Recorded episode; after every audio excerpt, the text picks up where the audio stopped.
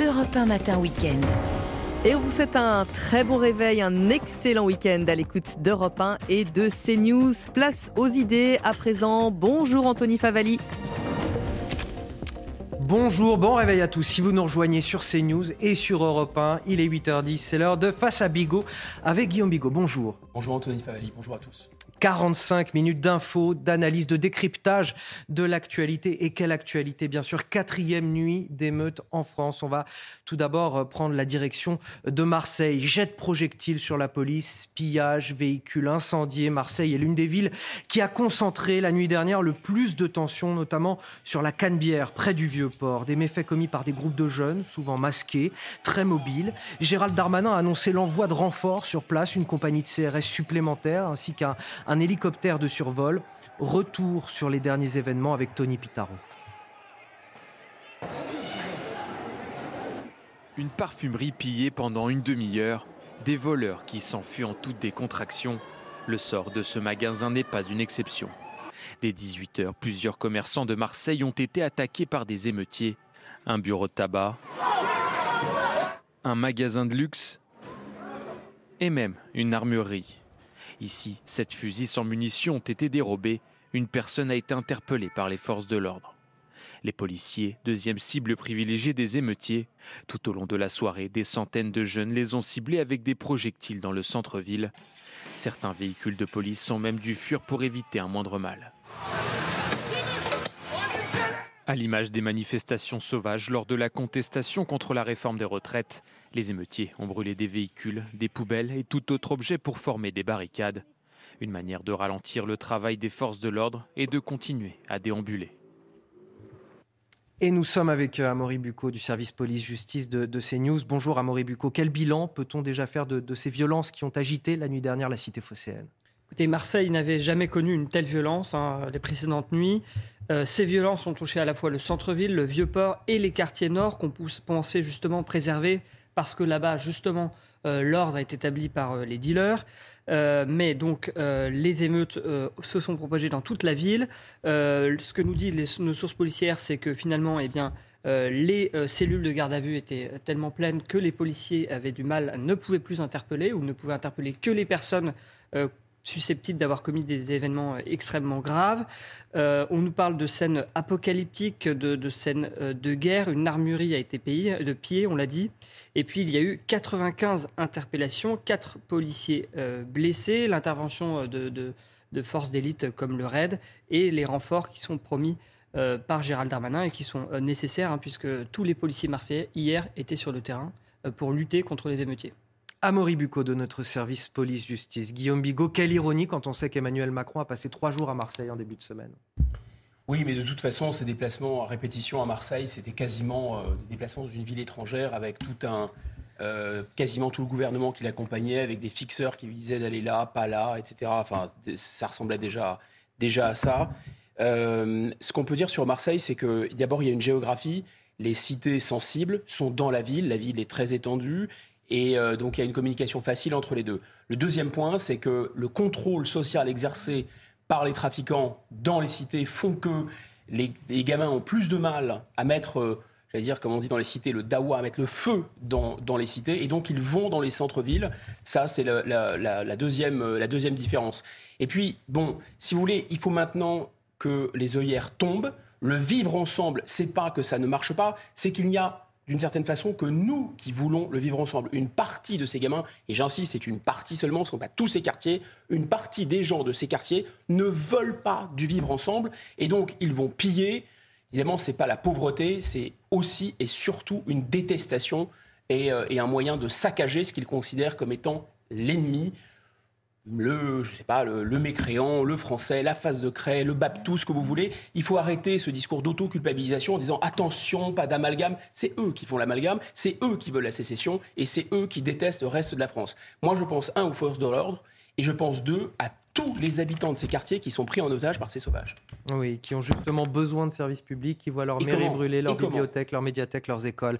Scène de pillage, affrontement avec les forces de l'ordre, feu de poubelle, on en a vu aussi euh, beaucoup à, Lyon la nuit dernière. Euh, cette ville faisait partie euh, des communes où, la situation était la, plus tendue dans notre pays. On va trouver sur place notre correspondant CNews, dont on ne dévoile pas l'identité ce matin pour des raisons de sécurité évidentes. bonjour à vous, expliquez-nous quelle est la, la situation au réveil ce matin et, ce à quoi on a pu aussi assister la nuit dernière sur place. Bien écoutez, je me trouve rue de la République en plein cœur de Lyon. Et euh, on peut parler de scènes d'apocalypse. Beaucoup de commerces ont été euh, littéralement euh, pillés. Alors il est 8h30, euh, les commerçants sont arrivés il y a environ une demi-heure et constatent les dégâts. Beaucoup, ont été prévenus par leur société de surveillance pendant la nuit. Je me trouve devant une grande surface consacrée aux articles de sport qui a littéralement été pillée. Les pillards ont réussi à tordre littéralement le rideau de fer pour pouvoir rentrer dans la boutique. À côté, c'est une euh, boutique de parfums euh, qui a euh, aussi été totalement saccagée. Et il y a même les boîtes de parfums vides qui sont posées à même le trottoir. Un peu plus loin, c'est une boutique de photos qui a été également totalement pillée. Le commerçant évalue à plusieurs centaines de milliers d'euros le préjudice. Et c'est comme ça sur le cœur, dans tout le cœur de la presqu'île de Lyon. Alors il faut dire que jusqu'à présent, les deux précédentes nuits d'émeutes, le cœur de Lyon avait été épargné. Ça n'a pas été le cas euh, la nuit dernière. Et il y a eu aussi également de nombreux feux de poubelles. Des voitures ont été renversées un peu partout autour de la place Bellecour. Et la préfecture nous indiquait ce matin qu'une soixantaine de personnes avaient été interpellées. Merci à vous, merci à notre correspondant sur place, des groupes de jeunes, donc pour certains euh, cagoulés, armés de mortiers, de barres de fer, qui sont allés littéralement, Guillaume Bigot, faire euh, leur marché dans les rues piétonnes du centre-ville. On l'a entendu, ils sont repartis avec euh, des parfums, mais aussi des jeux vidéo, des chaussures, des bouteilles, des articles de, sport. De, de, nombreux commerces ont été ciblés. ça démontre euh, finalement l'opportunisme pur et dur de ces émeutiers. Euh, toute revendication n'est finalement qu'un prétexte dans ce qui est en train de se passer depuis quatre nuits désormais. Ah bah c'est sûr que si M. Mélenchon pense qu'il a affaire à Jean Valjean et qu'il va rejouer la Révolution française ou le Grand Soir, et si Mme Tondelier pense euh, qu'elle a affaire à des émules de Greta Thunberg, il faut peut-être ramener ces gens dans la réalité. Oui, la mentalité là-bas, c'est Scarface c'est baisse la tête, c'est je suis un prédateur, je suis un hypercapitaliste qui vend d'ailleurs des produits stupéfiants sans payer d'impôts, et euh, je suis euh, un dominant et je me sers parce que finalement j'ai une créance sur la France. C'est tout ce discours que nous avons. Quand je dis nous, c'est nous, la France, enfin le gouvernement français. Je n'appartiens pas au gouvernement français, mais la France officielle a généré un discours d'auto-mépris, euh, un discours un peu sadomasochiste en accusant la France de tous les maux de la colonisation à la relégation dans les quartiers, euh, etc., qui ne correspondait pas à la réalité. Et elle a entretenu, si vous voulez, une espèce de, braise, euh, de, détestation, tout en ayant aussi, d'une certaine façon, et on, continue à le voir avec ces pillages, un, discours et un comportement de peur. De peur, de lâcheté, de on, abandonne le terrain. À ce stade, je comprends bien la difficulté du gouvernement, il n'y a plus de bonne solution. On ne peut pas laisser faire le pillage, mais attention aussi, parce que stopper le pillage, c'est le martyr, c'est l'engrenage. Donc vous voyez, la situation est extrêmement délicate. Ce qu'on peut dire au terme de cette nuit, d'ores et déjà, c'est que, et croisons les doigts, il n'y a pas eu d'ouverture du feu, à ma connaissance, sur les policiers, déclenchant des morts et obligeant à une riposte du feu. C'est ça la question la plus importante. Car, évidemment, les policiers restent encore et toujours parmi les, premières cibles de ces, Mais attention, de ces émeutiers. Cette retenue aboutit aussi à des scènes de pillage. Face à Bigot sur CNews et sur Europe 1, il est 8h19 avec vous, Amaury Bucco du service police-justice. Je souhaiterais faire un, point peut-être sur les, les, plus gros points de tension euh, de notre pays euh, ces dernières heures euh, et puis les chiffres exacts, ceux que vous avez pu réunir sur les tensions qui ont éclaté. Alors, ce sont les derniers chiffres que nous ont communiqué euh, une source au ministère de l'Intérieur. Les chiffres de cette nuit. Alors, 994 interpellations ont eu lieu cette nuit, 79 policiers et gendarmes blessés, 2560 incendies de voies publiques, 1350 incendies de véhicules, 234 incendies ou dégradations de bâtiments publics. Alors là, maintenant, on va passer sur les attaques. 31 hein. attaques de commissariat, 16 postes de police municipale attaqués, 11 casernes de gendarmerie. Et alors, on n'a pas le chiffre, en revanche, des pillages, puisque euh, les, émeutiers ont évolué euh, dans leurs actions. Ce sont maintenant énormément de pillages qui ont eu lieu cette nuit. On n'a pas le chiffre des pillages, tout simplement parce qu'il va falloir attendre euh, notamment les plaintes de ces commerçants pour savoir le nombre de ces pillages. Alors cette nuit, on a parlé de Lyon, on a parlé de Marseille. Ce sont effectivement deux villes qui se sont distinguées par le niveau de violence avec euh, chose euh, étonnante, ou disons euh, plutôt différente des nuits précédentes, ce sont les violences dans les centres-villes avec de nombreux pillages. donc, comme je le disais, les, violences en région parisienne ont évolué. moins d'incendies de bois public et d'attaques de commissariat, mais énormément de pillages. Et ce que me disait une source policière, eh c'est que finalement les pillages sont moins risqués et puis ils ont l'avantage d'être beaucoup plus lucratifs pour ces émeutiers. Du côté des forces de l'ordre, euh, j'allais dire, le moral est toujours euh, difficile, ou du moins pas forcément à la hauteur. Il y a parfois des, munitions qui manquent, et puis les, policiers ont peur aussi pour leur sécurité, puisqu'il y a eu des appels à s'en prendre à eux en dehors de leurs heures de service, durant leur trajet entre le commissariat et leur domicile. La calmie évoquée par euh, Gérald Darmanin, le ministre de l'Intérieur, est en tout cas euh, toute relative. On aura l'occasion d'en reparler justement tout à l'heure avec vous, euh, Guillaume Bigot. Mais je voudrais poursuivre avec cette mairie du Val d'Oise à Persan-Beaumont qui a été en flammes cette nuit, entièrement prise par le feu, assaillie auparavant par une trentaine de jeunes, des jeunes qui s'attaquent ainsi, et vous le disiez là aussi, Guillaume, aux, bâtiments publics, leurs biens publics, ceux dont ils ont le plus besoin. Les les nôtres, leur bien public il, est vraiment temps d'arrêter de faire la distinction entre ce qui leur appartiendrait. Alors on dit ils cassent leurs écoles, ils brûlent leurs écoles. Non, ce sont nos, nos écoles, les leurs comme les nôtres, parce que nous faisons partie du même pays et du même peuple. C'est vrai. Très important. Mais ironie du sort, ce sont les habitants de ces territoires qui en ont souvent le plus besoin. Bien sûr. Euh, émeutiers comme habitants qui subissent tout ça. Bien sûr. bien sûr, bien sûr. Vous avez raison, Guillaume Bigot. On va rejoindre euh, à Persan-Beaumont, dans le Val d'Oise, nos, journalistes sur place ce matin. Que, que reste-t-il encore de cette euh, mairie au lever du jour? Thank you. Écoutez, il ne reste plus euh, que des cendres et des murs complètement euh, noircis par les flammes. Euh, l'intérieur de cette mairie a été complètement détruit. Des barrières ont été érigées par les services techniques pour protéger le bâtiment. Et un petit peu plus loin, c'est le poste de police municipale qui a lui aussi été détruit par les flammes. Le toit est tout simplement parti en fumée. Juste en face, ce sont trois voitures qui ont été incendiées et dont il ne reste plus eh bien, que des carcasses euh, les habitants que nous avons croisés sont stupéfaits. Je vous propose de les écouter. Je suis dégoûté parce que c'était relativement euh, beau, refait à neuf, c'était magnifique. C'est complètement imbécile de faire ça, je trouve. C'est mon fils qui m'a dit euh, personne, ça, ça, a brûlé et puis voilà. Comme je fais mon petit footing tous les matins, et ben, j'ai rien entendu, rien du tout. Les habitants que nous avons croisés nous ont aussi confié que ce commissariat avait été refait à neuf il y a quelques mois seulement.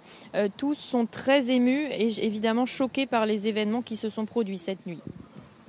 Merci à, à nos deux journalistes présents sur place. Alors évidemment, on passe sur l'argent jeter en l'air des réparations de, ce, euh, de cette mairie qui avait déjà été euh, euh, mise à neuf il, y a quelques mois. Guillaume Bigot, on entend les habitants de cette commune s'exprimer avec notre, notre envoyé spécial. Ils sont littéralement dégoûtés, vous comprenez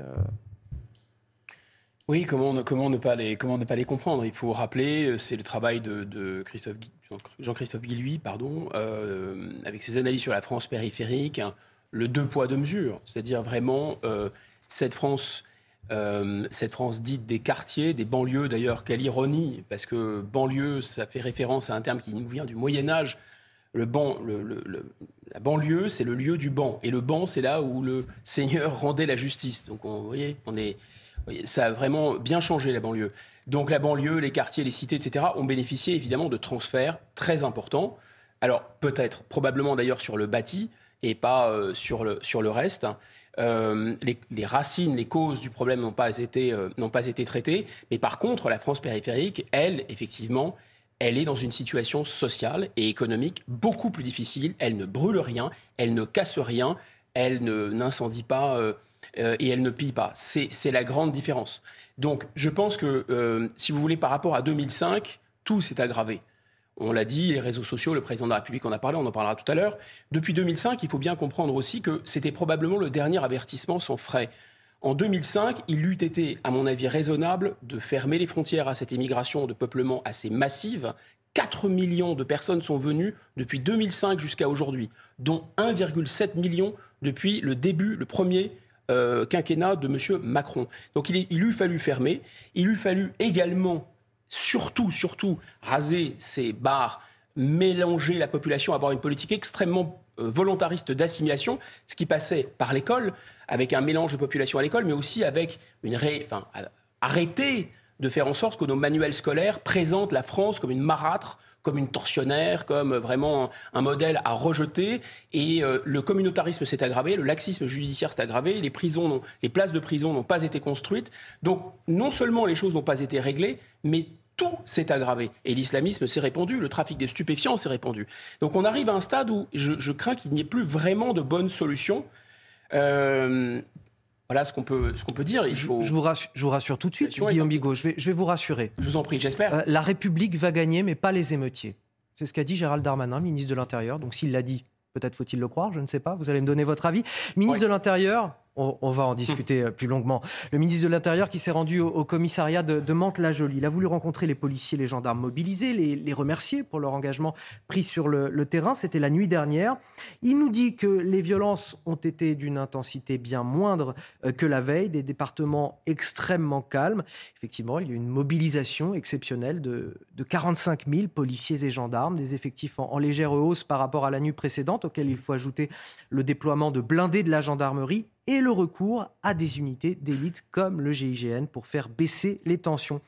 Le gouvernement qui, Gauthier Lebret, pour l'heure, n'a pas voulu faire euh, décréter l'état d'urgence. Non, et ça fait peut-être deux fois que Gérald Darmanin s'avance un peu vite, puisque effectivement, il n'avait pas tous les chiffres au moment où il a fait cette euh, déclaration, notamment des attaques de commissariat, 31 attaques de commissariat, quand même, on ne peut pas se satisfaire de cette situation, quasiment 1000 interpellations. Et il avait dit le soir euh, des euh, deuxièmes émeutes. Euh, ne vous inquiétez pas, l'ordre républicain va revenir ce soir avec la mobilisation alors de 40 000 policiers et gendarmes. Il s'était avancé de manière beaucoup trop rapide. C'était en marge d'une visite à Tourcoing où il était allé dans sa ville constater les dégâts. Donc ça fait deux fois qu'il parle un peu vite, le ministre de l'Intérieur. Effectivement, cellule de crise interministérielle euh, hier, et on nous avait euh, vendu euh, des réponses fortes. Hein. Elisabeth Borne avait dit tout est sur la table, même l'état d'urgence. Vous le disiez, effectivement, l'état d'urgence n'a pas été retenu pour l'heure par l'exécutif, alors que 70% des Français le demandent. Hein. On voit une vraie demande. Résultat d'un sondage précis CSA, pour, CNews. Et il y en a un autre où les mêmes 70% de Français demandent le recours à l'armée. Donc on voit qu'il y a une vraie requête d'ordre, bien loin du discours de la France insoumise et même d'un discours euh, médiatique ces, euh, dernières heures. Donc euh, pas d'état d'urgence, pas de couvre-feu euh, non plus euh, pour l'heure. Et c'est vrai que cette euh, cellule interministérielle de crise, alors qu'Emmanuel Macron avait dit qu'il était prêt à adapter le maintien de l'ordre sans tabou, a quelque part accouché d'une souris. On a annulé le concert de Mylène Farmer au Stade de France, on a annulé les kermesses de fin d'année scolaire dans les écoles parisiennes, mais c'est tout avec évidemment une augmentation du nombre de bleus, de policiers sur le terrain, 45 000. Mais pour le moment, on garde cette impression d'impuissance du gouvernement, de l'exécutif à euh, mettre fin à ces exactions et à ces émeutes. Et donc, on part sur de la communication en disant ne vous inquiétez pas, puisque ça va mieux que la veille. On voit que euh, la réalité est plus euh, contrastée. Guillaume Bigot, la stratégie du gouvernement est-elle la bonne? Ben, on n'est pas à leur place, la situation est très compliquée. On peut simplement dire qu'on comprend ce qu'ils essayent de faire. Ce qu'ils essayent de faire, c'est de tenir, de tenir à distance, d'une certaine façon, de laisser faire un peu pour éviter l'engrenage. C'est quoi l'engrenage? Il faut bien comprendre ce à quoi on a affaire. Il y a des armes dans les banlieues. On les voit puisqu'elles sont utilisées, par exemple, pour les règlements de compte à Marseille. On a parlé de 63 morts l'année dernière, et là, ça commence aussi à, flamber avec une quinzaine, une vingtaine de jeunes qui ont été exécutés à coup d'AK-47. Donc, ces armes existent. Elles ne sont pas aux mains de, des émeutiers que vous voyez. Elles sont aux mains de trafiquants, euh, qui sont très gênés d'ailleurs, il faut le dire, par ces, par ces émeutes. Je ne les défends pas, mais simplement c'est un fait objectif. Et le risque le plus important, c'est qu'à un moment ou un autre, les émeutiers utilisent ces armes, parviennent à mettre la main sur ces armes et ouvrent le feu sur la police. Alors, est-ce qu'il y a un contrôle de la part des émeutiers? Vous voyez, ils utilisent des mortiers d'artifice. Utilisent-ils des mortiers d'artifice parce qu'ils ne veulent pas tuer et pas franchir un certain seuil?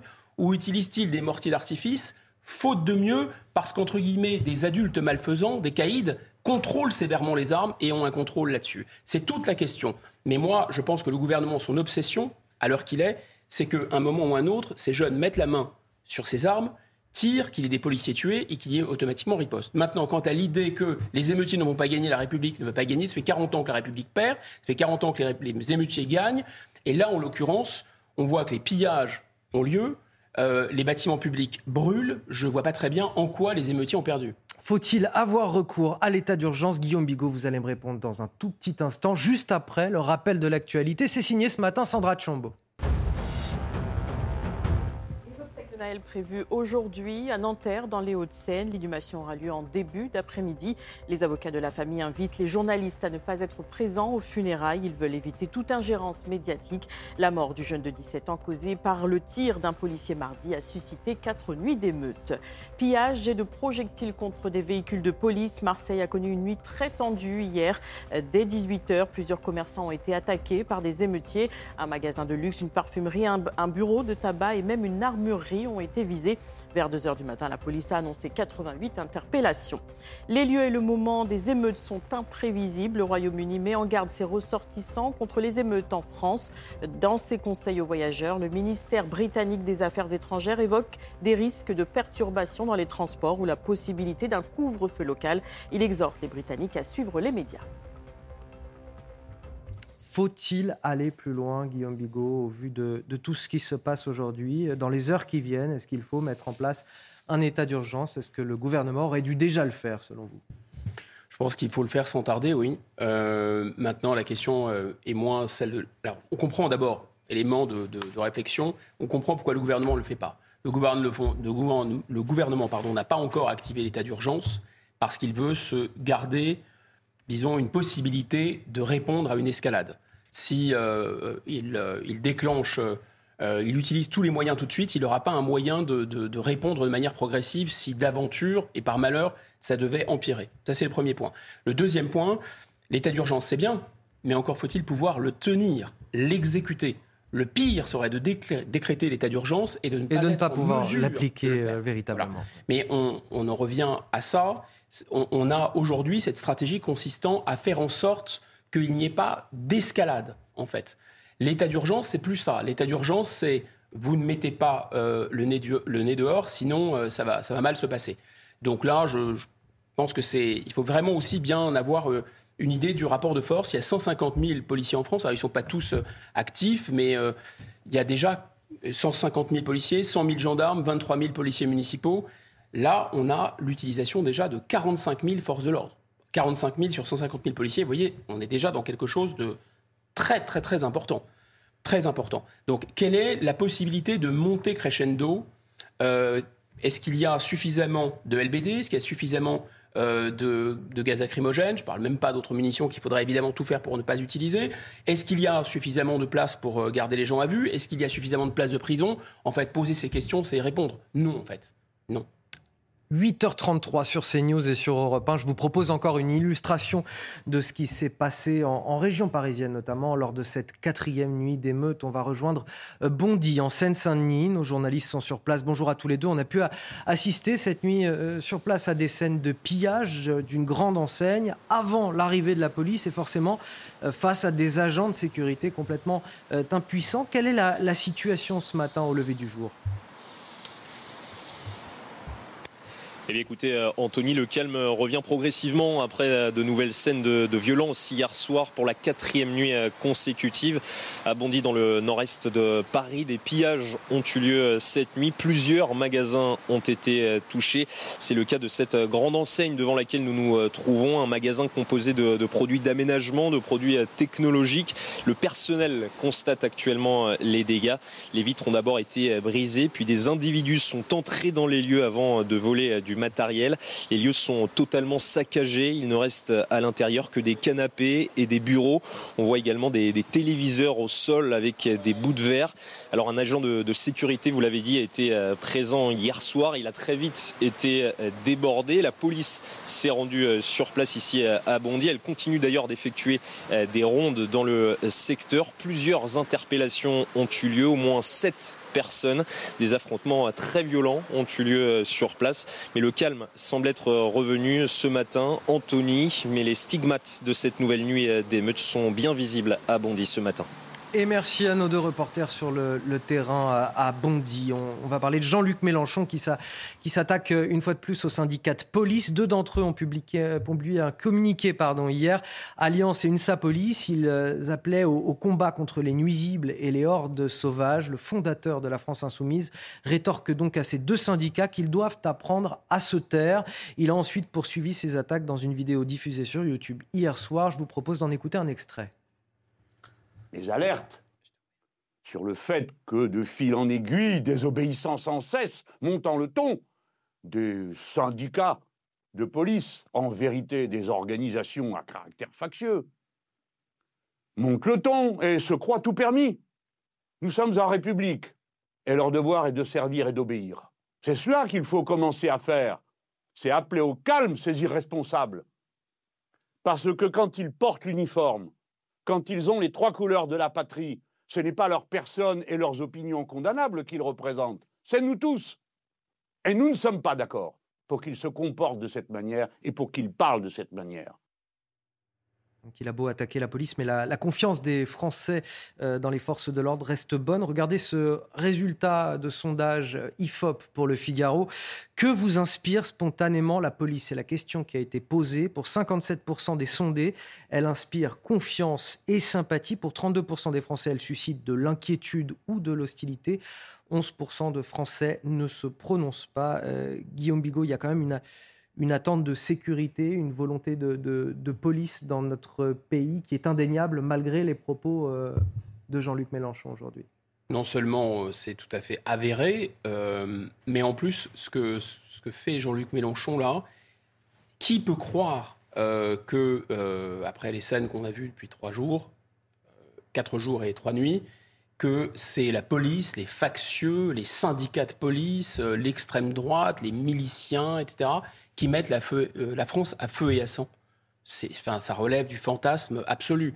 Donc il y a non seulement une inversion totale euh, des valeurs, mais quand on entend Louis Boyard dire qu'il faut abolir la peine de mort pour les Noirs et les Arabes en France, voilà, quand on entend Sandrine Rousseau dire que peut-être le pillage a un rapport avec la pauvreté, ce n'est plus de l'huile sur le feu, ce n'est plus de l'électoralisme euh, pour récupérer la clientèle, on n'en est plus là.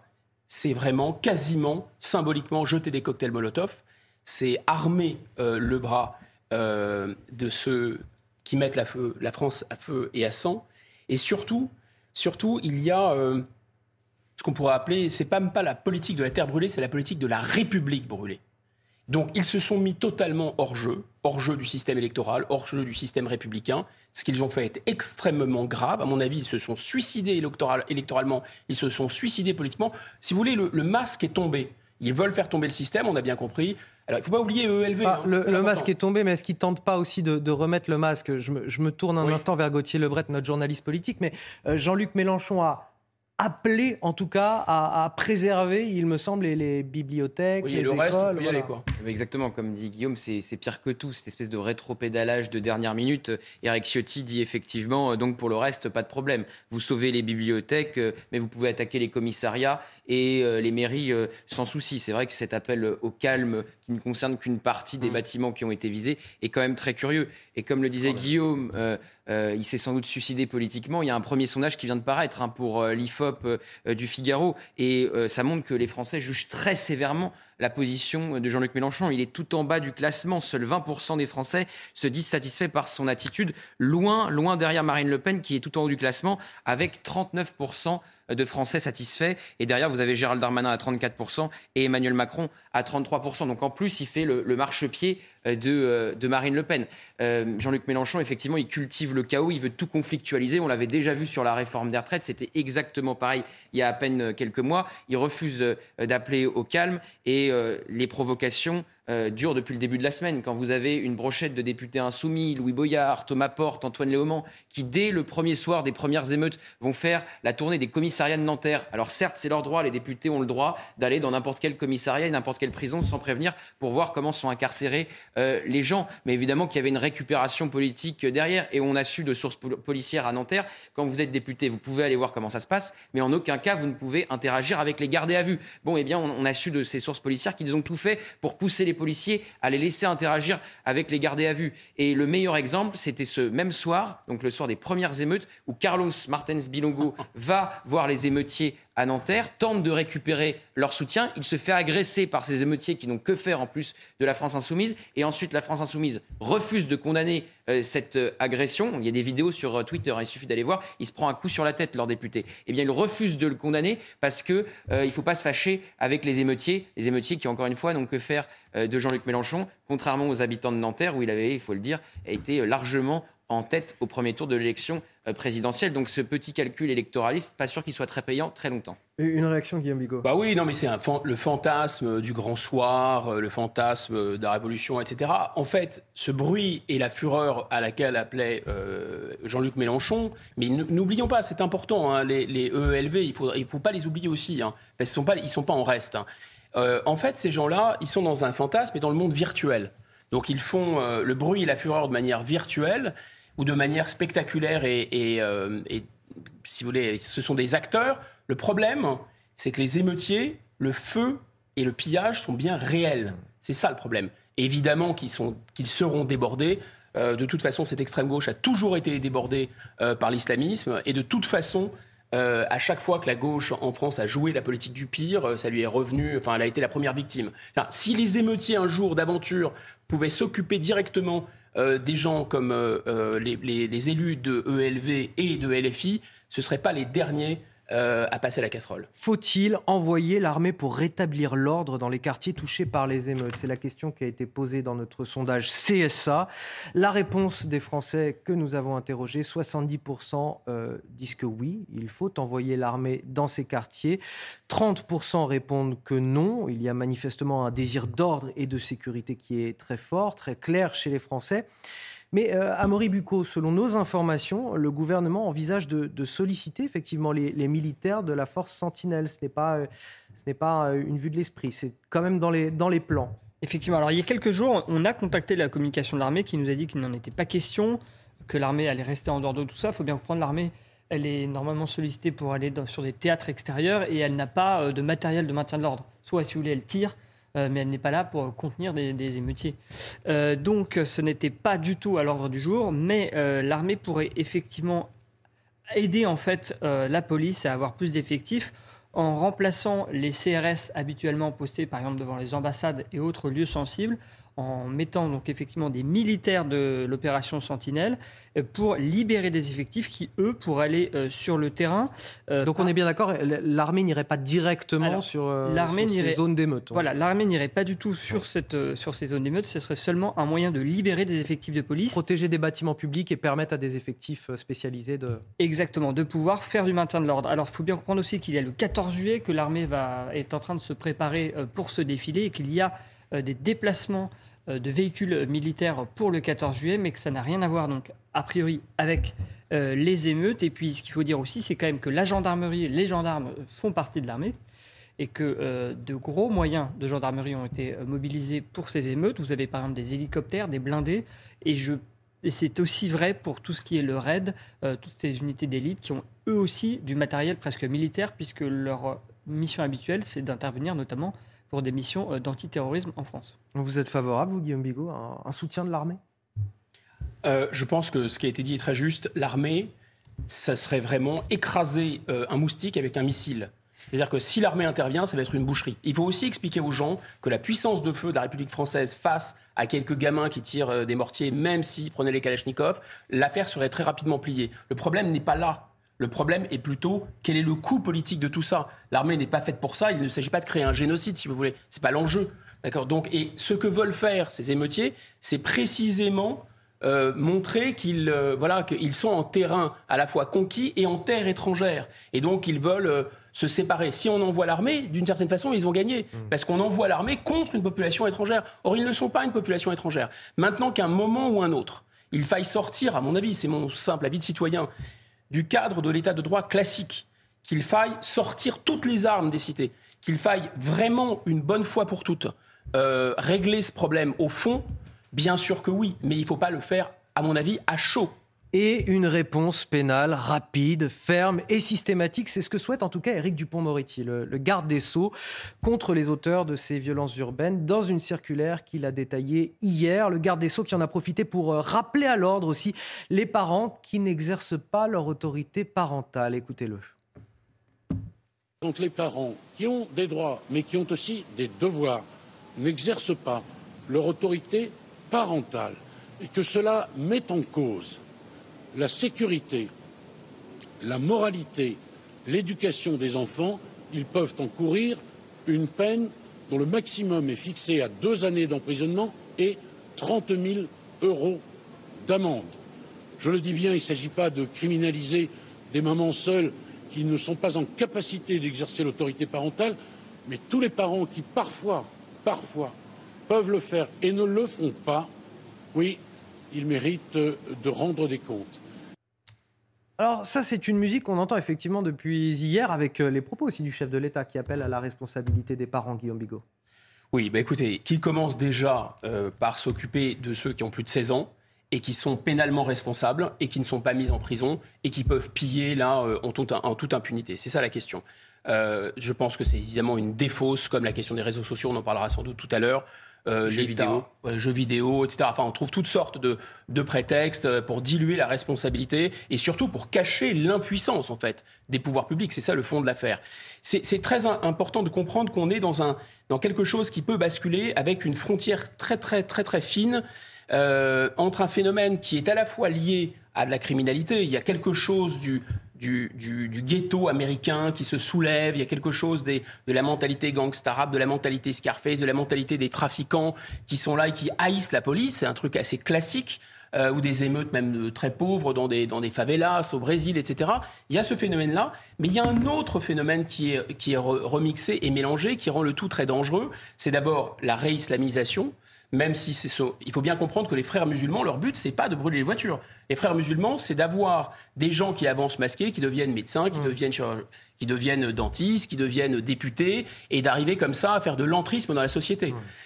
Le but, par contre, euh, on sent bien quand même qu'il y a que, ces quartiers, ils sont travaillés par une mentalité, par une espèce de détestation. Et ce qui est en train de se, se passer, c'est une potentialisation de cette mentalité racaille, avec une mentalité de détestation de la France, avec une mentalité islamiste. Tout ça est en train de faire une très mauvaise mayonnaise. Le but, je pense, de la République française... Je ne suis pas sûr que tout ce qui pille est une quelconque croyance euh, au demeurant qui soit, qui, qui soit forte. Non, euh, c'est pas ce que j'ai dit. Je, ne dis pas que l'islam est en tant que tel responsable de ça, en aucun cas. Je dis simplement que ceux qui pillent considèrent qu'ils pillent des mécréants, ou qu'ils pillent des Français, ou qu'ils pillent des étrangers. Et nous, notre travail, me semble-t-il, la République française, ce serait d'arriver à libérer ces territoires de ces personnes malfaisantes. Donc on est dans quelque chose qui ressemble à de l'ordre public, de rétablir l'ordre public, mais on est aussi dans quelque chose de libérer ces populations qui sont sous l'emprise de ces gens. C'est infernal, on ne peut pas les abandonner. Le temps des violences doit cesser. Les Bleus qui appellent au calme. L'équipe de France a, publié euh, hier soir un, communiqué. La violence ne résout rien, encore moins lorsqu'elle se retourne inéluctablement et inlassablement contre ceux qui l'expriment, leurs familles, leurs proches. Notre conscience citoyenne nous incite à appeler à l'apaisement. Le temps de la violence doit cesser pour laisser place à celui du deuil. Euh, les Bleus qui dénoncent également un, un décès aux circonstances inacceptables. Bon, d'abord, notre France, le premier tweet de Mbappé était absolument inacceptable. Parce que c'est pas sa France, c'est pas la mienne, c'est pas celle du policier qui a tiré et c'est pas celle de, Naël qui est passé de vie à trépas. C'est notre France. Elle nous appartient à tous. Et là, on a l'impression qu'il y a l'idée qui est introduite, plus ou moins consciemment d'ailleurs, qu'il y aurait plusieurs France. Non, c'est bien ça le piège d'ailleurs. Il n'y a qu'une seule France, il y a une, unité de la nation et l'objectif c'est de la maintenir. Deuxième chose, c'est que je veux bien que, euh, euh, enfin, Naël, c'était, c'était euh, une disparition. Il, a probablement réagi un peu vite, mais vous lui prêtez telles intentions à Kylian Mbappé Est-ce que la, réflexion elle est aussi loin de sa part Moi, je veux bien que Naël. Je suis pas sûr. Il a été quand même représentant des Bleus. C'est un joueur exceptionnel. il représente la France. C'est pas, pas le sujet. Je dis simplement que que là, Naël Peut-être était-il un ange? En tout cas, ce qui est sûr, c'est qu'il y a beaucoup d'anges qui ont passé et trépassé en France. Et euh, je n'ai pas vraiment entendu M. Mbappé euh, euh, réagir ou partager son émotion. Donc il était temps que l'équipe de France. Et enfin, dernier point, je vous rappelle quand même qu'au moment de l'assassinat de Samuel Paty, on l'a oublié parce qu'on veut oublier, parce qu'on veut refouler, parce qu'encore une fois, on se prête à nous-mêmes des intentions qui ne sont pas les nôtres et des idées qui ne sont pas les nôtres, qui sont précisément celles de, non pas du tout d'Mbappé d'ailleurs, mais des émeutiers, c'est-à-dire l'idée d'amalgame, l'idée d'intolérance, l'idée de xénophobie, etc. Mais au moment de la décapitation de, de Samuel Paty, ça a été très compliqué de réunir tous les joueurs de l'équipe de France, je vous le rappelle, pour participer à une vidéo. Aucun joueur de confession musulmane a participé à cette vidéo d'une part, et d'autre part, je vous rappelle aussi qu'il y a eh. trois joueurs de l'équipe de France. Mbappé a défendu euh, l'école et les professeurs au moment de l'assassinat. Oui, après, mais il y a eu trois joueurs de l'équipe de France. encore une fois, on peut faire l'autruche si on veut. Il y a trois joueurs de l'équipe de France qui ont liké un tweet d'un Dagestanais spécialiste du MMA qui avait dit euh, finalement bravo à celui qui a tué Samuel Paty. Voilà, c'est ça la réalité. Maintenant, on peut, on peut la nier. Hein. La, situation euh, qui euh, inquiète tout notre pays, mais aussi le monde entier. La France connaît une forte activité touristique. Paris est même la première destination mondiale, mais avec les dégradations, les pillages jusqu'au cœur de la capitale, les ambassades appellent leurs ressortissants à faire preuve de prudence. Les explications, Maxime Leguet. Ce n'était sans doute pas ce qu'ils avaient prévu de photographier lors de leur séjour.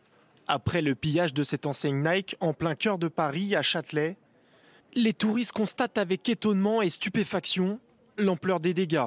Je suis surpris ce matin de voir qu'il y a eu des incendies criminels juste en bas de la rue, ici dans le centre de Paris, et aussi ce magasin qui a été cassé. C'est bien le centre commercial de Châtelet? Oui, donc je suis un peu inquiet que cela arrive en plein centre de Paris. Une inquiétude partagée par les diplomaties européennes.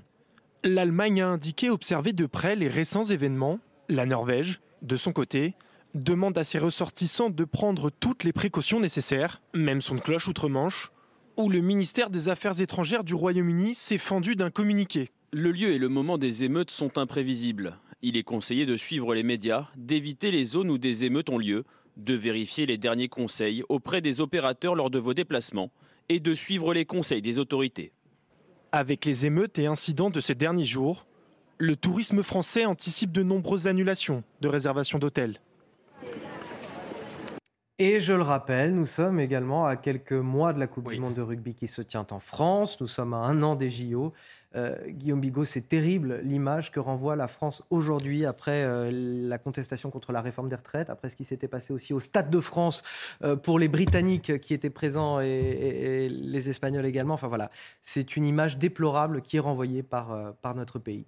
Ah, là, il n'y a plus de faux billets ou il n'y a plus de, hooligans anglais euh, à incriminer, c'est sûr.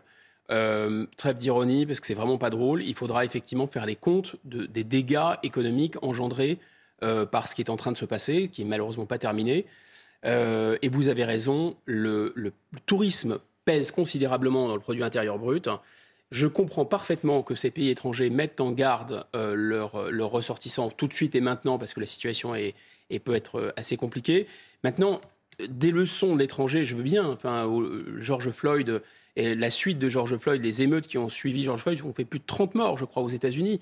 Euh, un pays comme l'Inde, il y a constamment des, émeutes interconfessionnelles. Enfin, on peut parler aussi de ce qui se passe au Tibet, euh, en Chine. On peut parler de ce qui se passe euh, en Russie. On peut parler aussi des émeutes en Grande-Bretagne. Franchement, il n'y a pas beaucoup de pays qui ont de leçons à nous donner. Merci à vous, Guillaume Bigot. On arrive à la fin de notre échange. Merci également à nos journalistes, Amaury Bucco et Gauthier Lebret, pour les précisions qui ont été apportées sur ce plateau. Évidemment, à, nos journalistes qui sont sur euh, le terrain, dont on a gardé euh, volontairement l'anonymat pour des raisons de sécurité. Euh, vous restez avec nous sur CNews. La matinale week-end se poursuit jusqu'à 10h. Et sur Europe 1, c'est l'heure de retrouver Léna Higmoni et Frédéric Tadei. C'est arrivé cette semaine.